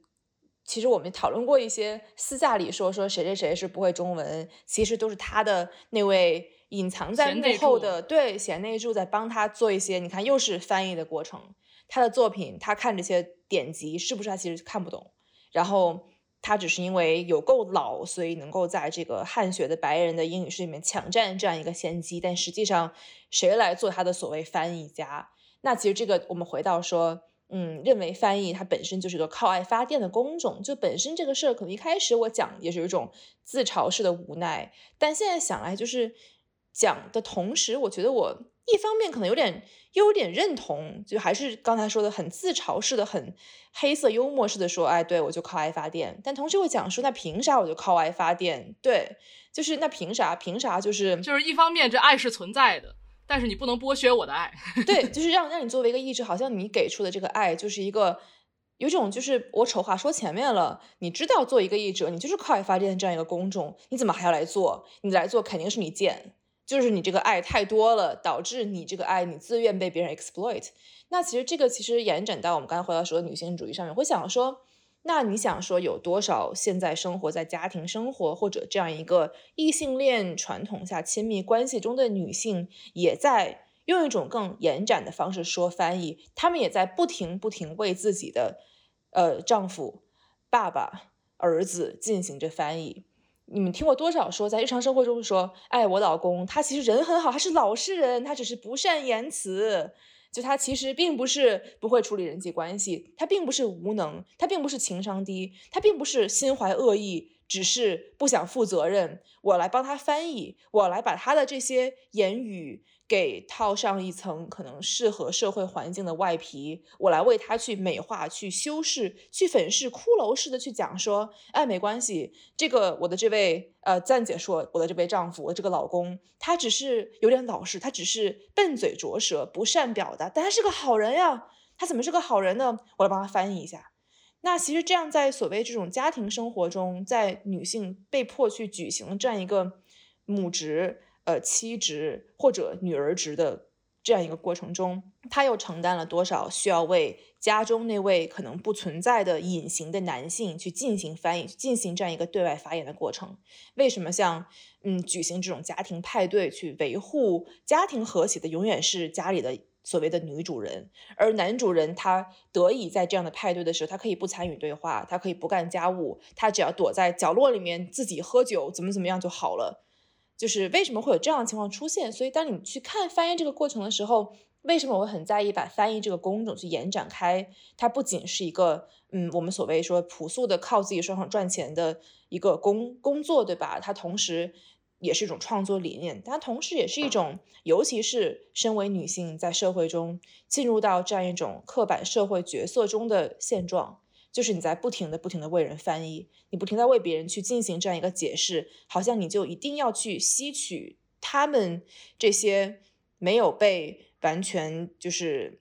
没有没有完全长大的。复杂情绪，他们自己都不知道他自己怎么想的，他没有为自己情绪负担的能力。但你作为一个女性，家庭中的女性，你要去负责吸取他们的情绪，消化掉，把一些垃圾适当的摒弃掉之后，以一种翻译的口吻吐出来说啊，我老公、我儿子、我爸是这个意思。我觉得这也是我们在讨论翻译的时候非常重要的一点，就是把这个翻译从这个具体的工作延展开到一种日常生活。所时刻在进行的事情，我之前忘了在哪里看到一一句话，就说女性是天生的双语者，就是一方面是像你提到的那样，就是女性总是在担当一个沟通的角色，就不管是在像你提到的家庭这个场合，还是在比如说职业的场合，或者是各种各样的场合，女性好像都是被认为是。呃，更善于沟通，并且应该承担这样角色的这么一个存在，我觉得这个同时也可以在想到很多职场中的一些例子。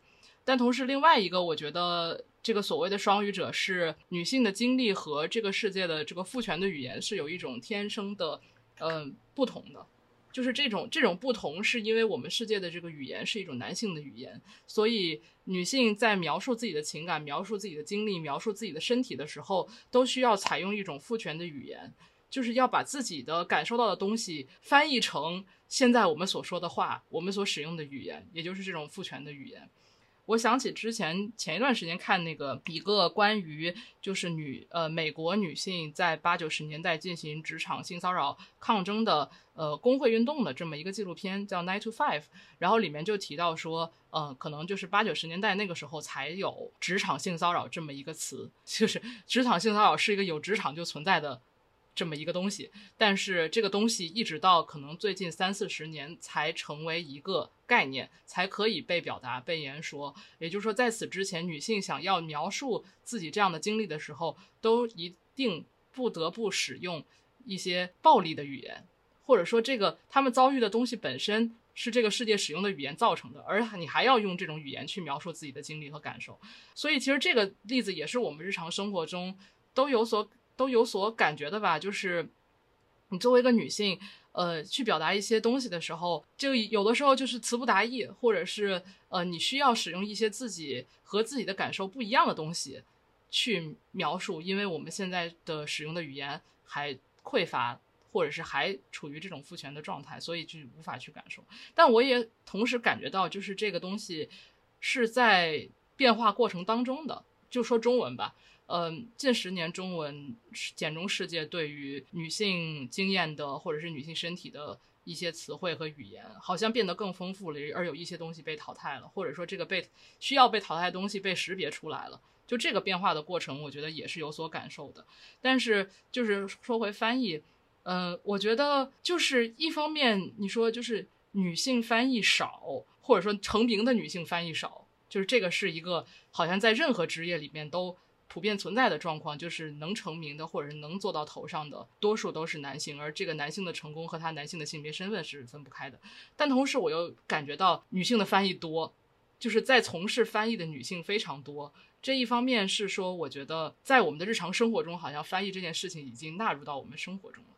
就是好像你你学一门语言，然后成为一个翻译，是一个自然而然的事情。就这个东西，并不是一个对于我们的日常体验和我们的。呃，身体和我们的这个思维习惯来讲，不是一个陌生的东西，它是一个本来我们经历了社会化的过程中都都需要拥有的这么一种肌肉，就是这个肌肉你一直在锻炼它。而对于呃翻译，就是具体的翻译来说，可能就是从把这个东西从你日常生活中与呃与这个社会与这种文化打交道的这种经验，换到了一个具体的语言里面。对，我觉得其实呃，你讲两点，我都还是。感觉蛮蛮感同身受跟认同，就是因为当我们讨论到说为什么其实女性译者以及说你泛化来看所谓所谓学外语的女性要更多，是的，不一定是从事翻译这样的工作。其实确实我完全认同你说我们这个肌肉已经被练得很发达，就是因为女性难免是从小就要比男性更多的学会察言观色，去学会怎么去。维护在一个环境里面去维护这样一个和谐的状态，去学会怎么去一碗水端平。所以说，其实从小就被教育说你要成为一个气氛大师，你要成为一个端水大师。你在这样一个端水的过程中，那实际上你在干的事情，同时也是在翻译，就是你你在把 A 的话翻译给 B，把 B 翻译给 C，同时呢还要进行一个同时既隐形又能够起到这样一种安抚作用的自我翻译。所以，其实我把这些过程，这些怎么说，我们所说的情绪、情绪工作的价的的价值，这个工种本身，我可能是统统看作是翻译的一部分。就是只要是你在感受到一件事情的同时，你在为了某个外部环境去把这样的感受以一种特定的语言进行传达，这样一个匹配的，很像说拼图拼上块，或者是齿轮变得严丝合缝的过程，它就是一个翻译的过程。就是翻译的最根本的核心，它是一种交流。不管你是在语种之内，在还是不同的文化，还是说性别之间，还是你讲着一样的语言，但实际上你所引用的语料库是完全不一样的。这些所有过程其实都是个翻译过程。像其实当我们刚刚谈论了很多，说为什么翻译相对于它的原作跟它的就是呃接收它的读者之间，永远翻译是那个隐形的不重要的环节。但我其实反过来看，你能不能说？翻译这个工种，其实你要想当一个作家，你首先是一个翻译呢。你首先在用你最擅长的某个语言和你或者你选定的语言，把你自己翻译给世界。为什么我们要说翻译是一个二等的创作，而不能说作家他本身他需要先是一个翻译才能是一个作家？他先进行自我翻译。对，所以说我觉得这种翻译与自我翻译与人跟人之间的翻译。我们现在狭义定义上的翻译这个工种，只是非常非常小的一部分。像我其实很喜欢，呃，康奈尔大学一位教授，就是酒井直树，就是 Naoi Sakai，他的一些著作里面去谈论民族性，去谈论现代性，谈论文化之间的交流，以尤其是现代日本作为一个例子的时候，他会反复提到说翻译的意义跟作用。他就是在说，其实我们在说翻译的时候，我们究竟只是在。很狭义的用一种就是人为规划出来的国家边境也好，文化语言边境也好去说，那只有流通于这两个严丝合缝整体之间的行为叫做翻译，还是说我们其实是能够把这样一个概念看作是跳脱出一些框架，进行一个很呃 free association 的这样一种流动化过程？所以他的其实理论也影响了我去思考这个翻译的概念，乃至我去理解说，我不仅作为一个就是狭义上的翻译的一个工作者，也是一个广义上的就是拥有这样一个可能呃成长在多语多文化环境，来往于各个国家之间的这样一个所谓的翻译人这个 identity 的持有者。嗯，在这个世界上怎么去看待我们对于像嗯各种概念、各种就是区隔之间建构的。一种态度，所以其实都是刚才听你讲的时候我想象到的。然后再说回到说，通过语言去赋予某些词跟某些概念意义，我觉得这其实嗯也是有微微超超出这个翻译学的范畴。可能我们再去想象认知语言学呀，或者是精神分析流派，它都会强调说，嗯，很多东西，如果你想要比如治疗一个心理上的疾病，你需要先能够用语言去外化它。就好像说，古代你说举行这样一个驱魔仪式，你要先把这个魔鬼从身体里逼出来，然后你逼出来之后，才可以去把这个魔鬼进，就是你去殴打他呀，你去怎么怎么样。但他如果一直在你的身体里面，他不出来，他就是把你寄生了。所以其实我感觉这些心理疾病也是这样子，就是你一定要先为他找到一个名目，他有了名目之后，他就会有一个相应的叙事，他有了名字跟叙事，对对对，就是他有了名字跟叙事之 后。它才会容易在这个语言体系借由语言渗透到整个文化和社会里面去，所以这也是为什么可能我们离开翻译的范畴之后，我发现说语言和叙事其实是制造一个社会一个文化的根基。我知道，其实我知道我们开始谈论这个啊晚清内容可能有点就是突兀了，但其实我想举一个其实蛮贴切的例子，就是说呃，因为我的研究有一部分是来看说晚清的时候呃。不是源自中文本土的科学词汇，不管是英文、德文还是说日文，它被一开始翻译到中国的时候，像由梁启超呀、鲁迅呀，他们去主导这样一层，嗯，现代中文就是现代汉语变革运动怎么发生的？然后呢，其实科学词汇就是一个很有趣的例子，就是因为。嗯，当你去想说，我当时面对的社会是大家不仅没有这些科学词汇，就一整个语言体系都不存在的同时，社会里对这些呃西方当代现代科学的概念也是不存在的。就是我要怎么去教育一个大清帝国的子民，说我们要学化学，我们要学物理，这样或者那样，那这些东西本身就是连土壤都没有。所以其实这个过程中呢。翻译成单的去让这些概念去进行一个显形的过程才至关重要。我举举几个例子吧，比如说一开始，呃，他们讨论说，那怎么翻译说 science？像科学已经是很往后的这样一种存在了。但最开始的时候，像呃传教士傅兰雅，他在就是中国工作多年，他就是一直有志于说把这个科学或者很多的普遍来说的西方理念给翻译跟传播到中国。那他进行这样的行为的时候呢，他就想说，我怎么去翻译这种 general science 综合科学？就是它包含了各种对于像自然规律的探讨。于是呢，他从典籍里面找到了说“格物致知”这四个字，它本身可能是一个儒家的概念，就是说格物，就是说我去凝视一个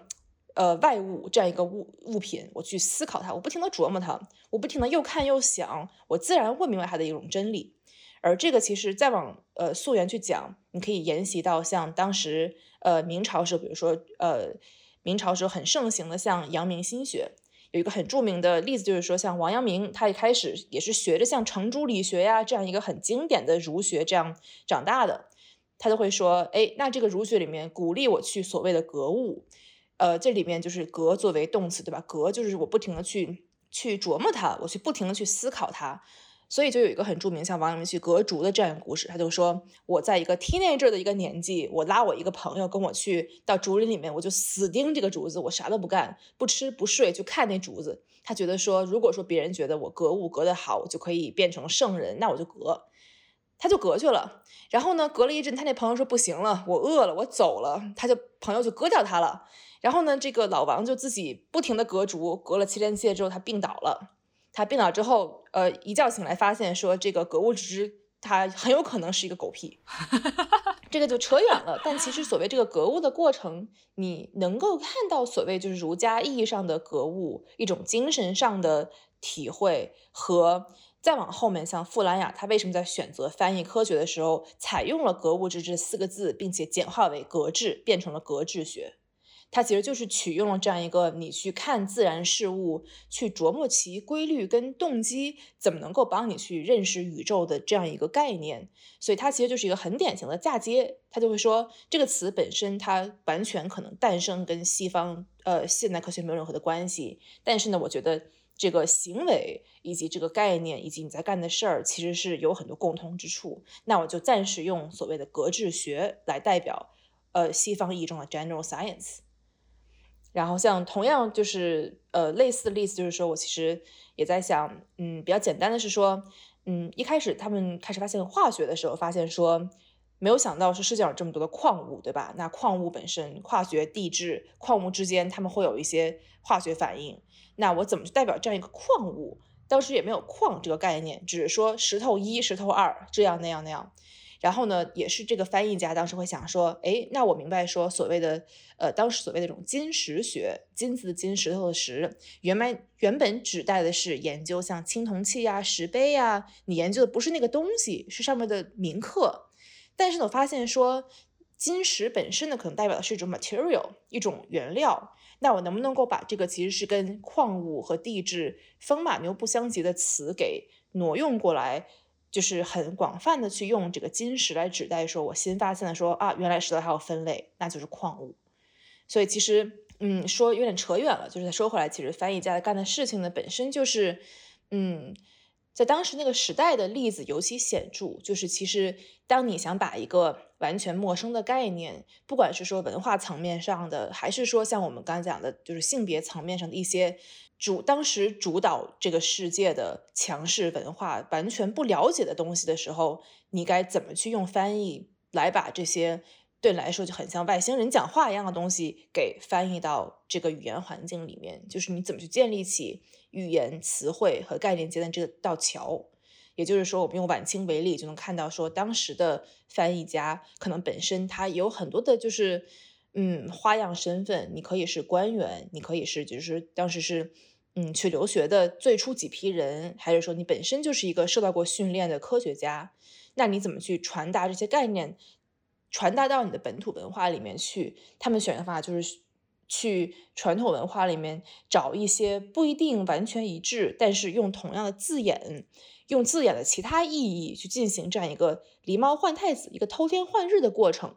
让就是你想要。接受这些概念的国民一看就发现说，好，我虽然不知道什么是矿物，但我知道什么是金石。那你把这个所谓矿物的概念给嫁接在一个我知道的词汇下面，就好像说你把这个新概念跟旧概念进行了一个对接。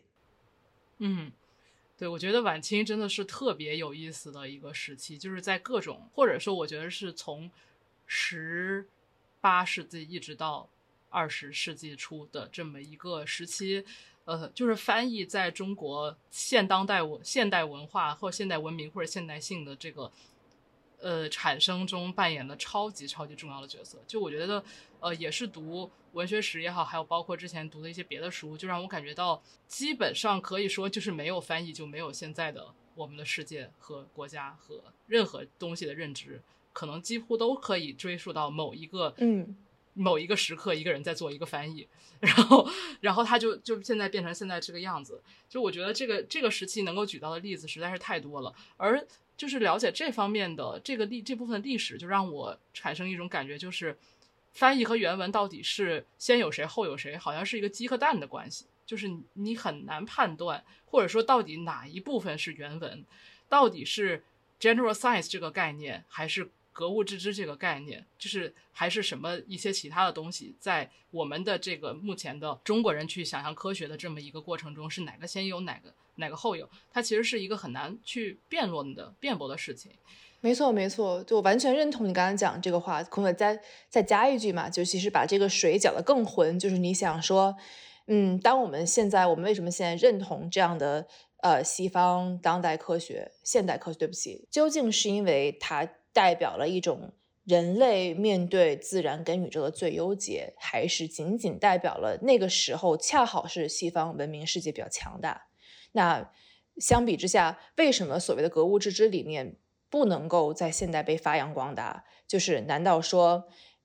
他们两个之间的翻译只是一次中国被迫接受这样一个西方文化的一个很无奈之举的嫁接？还是说，如果在一个平行宇宙里面反过来，那是西方要发现说，哦，原来我们去呃测定这些，我们去进行一个实验，我们去观宇宙，我们去挖地，它本身是我们在格物致知。原来我们都是孔子的子民。它其实又涉及到说翻译这个行为之外的一种，就是处处存在、处处流动的这样一个文化、权力、社会、经济、军事力量上的不平等。对，是的。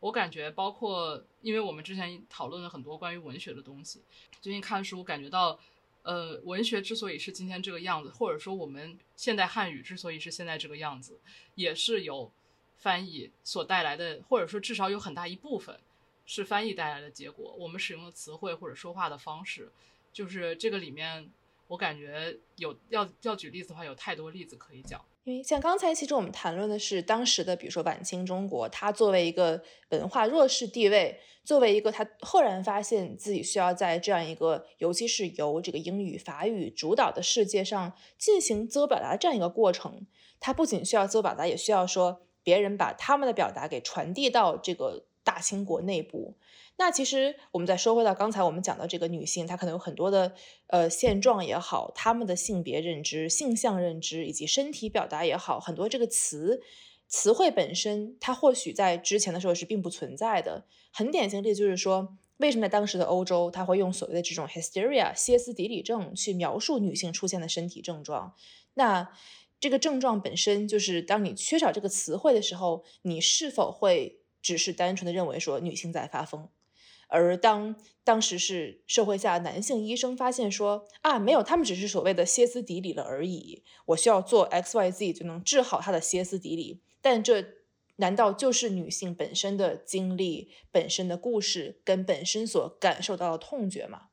然后像同样像我们在看一些呃，在女性开始能够描述说月经也好、生育也好之前，那。用来描述这些行为的语言也全是经由男性他去他去做的。像一个男性写女性的小说里面，你很少会看到说他描写这个女性她有一个生理期的过程，好像她就突然间降临在世界上，然后突然间就可以怀孕生小孩。那同时，像我们已经讲过很多次，像所谓这种女性对母职的对女性母职的歌颂。那当女性不去描写说生育的痛苦，它本身带来的各种不便，对身体和心理的双重，呃改变以及可能说是摧残，嗯，在这之前，可能我们看到只是说，好像尤其是说很多哎中国乡土男作家描写说，这个女的在田上走一走，这个小孩就噼里啪啦往下掉，就是这样的一个过程。好像你写的是说，呃，这个女性她是一个很全能的，她生一个小孩就好像做一顿饭这样简单。或者是说，她生小孩的过程，哪怕是痛苦，这个痛苦也会变成是一种粉饰所谓这个生育的伟大，这种所谓似乎很神圣的存在的过程。其实这些都是一些我们在非翻译语境下讨论过很多次的女性话题，但实际上沿用到我们和翻译跟语言的关系中也是很有用的。就是当缺少这个词汇。当缺少自己的声音，当女性无法去自我翻译、去讲自己的故事的时候，你的这个具身体验，你的这个完全没有办法让跟你性别不同的人去感受到的切肤之痛，它究竟是否能够被传达出来？而在女性能够实现自我翻译之后，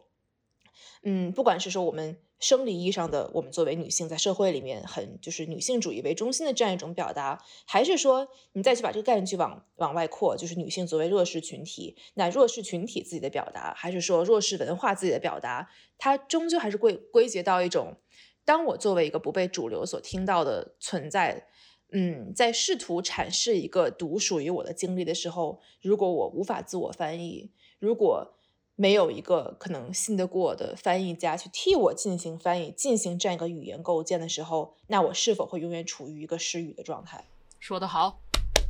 我觉得这一期我们的宗旨就是作为女的和作为翻译，我们就不停的说，就是很好很好，就是就是我们现在已经录了录了两个小时了，就是我们我们作为女的和作为翻译，就是要一定要把自己的。就是不只是作为女性的部分，而且是作为翻译的部分，而且是作为女性等于翻译的这个部分。对，就是一直要不停的说。我觉得这个说的过程，既是表达我们自己，或者是去翻译我们自己的感受，或者是自己在做这个事情的体验，或者是呃作为读者、作为作者、作为翻译的这些体验，同时你也是让别人去能够听到，或者是或者说至少。至少你说了，听我们说了，你听不听不无所谓。但是说的这个过程，我觉得也是很必要的。就是他是说的这个过程，像我们像你刚刚说，就是本身也是把我们呃所思所想的东西给翻译出来的这么一种感觉。对的，对的，而且我觉得今天也是聊的聊的真的很很开嘛，就后面很多是提纲没有的，我自己 越发挥越多。为什么我之前会失声？就是这个问 题，就是我们俩就会变成你刚刚说那段里，我有一二三四五个点，开始逐个回应。然后其实我在补一个很小的，就是说你刚才讲到说，我们今天其实就是围绕着我作为一个女的跟做一个翻译不停的说，但实际上你再往可能。嗯，更宏观、更退一步层面上来看，实际上，不管是所谓作为女的这样一个处境，还是作为翻译这样一个处境，它彼此之间又是互相流通的。就是你作为所谓女的，你不一定只是狭义上说作为一个生理或者社会上的女的，你也同时可以指代一个处在任何所谓从属的、被客体化的、嗯，失去声音的地位，不拥有自己语言的，不拥有自己语言的地位，所谓作为一个。括号女性，呃，对不起，不是括号，叫什么来着？引号，引号女性。然后作为翻译，同时也是这样的一个概念，就是你是否隐形，你是否被迫靠爱发电，你是否一定要去承担一二三四五这样的一些家务本身，像所谓的家务内的职责，你是否需要去不停的为一个。嗯，在权力上凌驾于你之上的作者进行代言，对，进行代言，被他去粉饰，去成为他跟外界对接的桥梁的同时，又被要求隐形，被迫进行沟通。就为什么就是说翻译会追着原作者说，哎，我觉得我要一二三这样翻，但作者可能本身甚至说很日常化的工作中，作者会说很不耐烦，就是你干就完了，关我什么事？你干不行是你不行，你来问我又是你不行。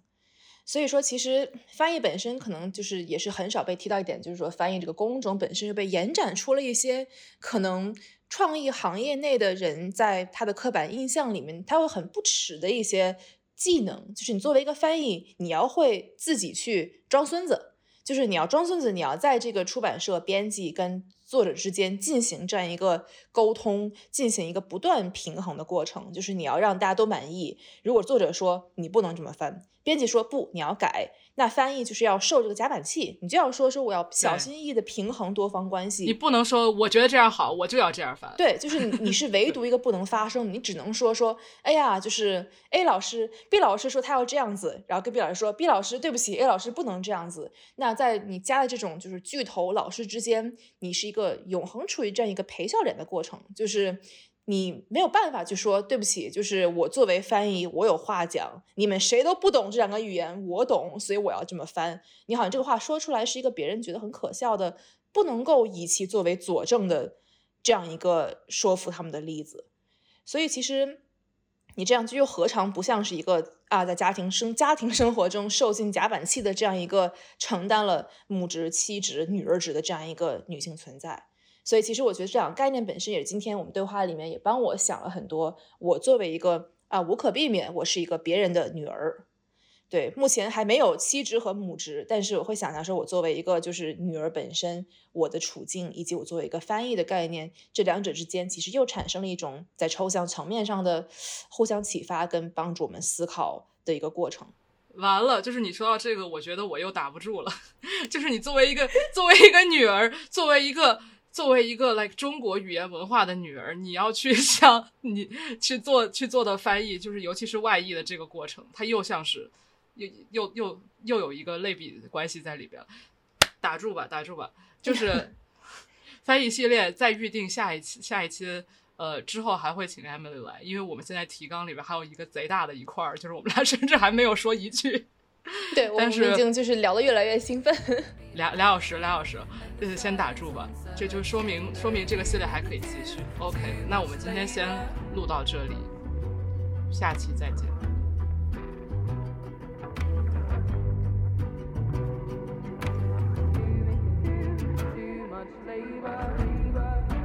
Apologies for my tongue. I never was busy lapping from flowing cup and stabbing with your fork. I know you're a smart man. I know you're a smart man. And weaponize the false incompetence. It's dominance under a guy. If we had a daughter, I'd watch and could not save her. The emotional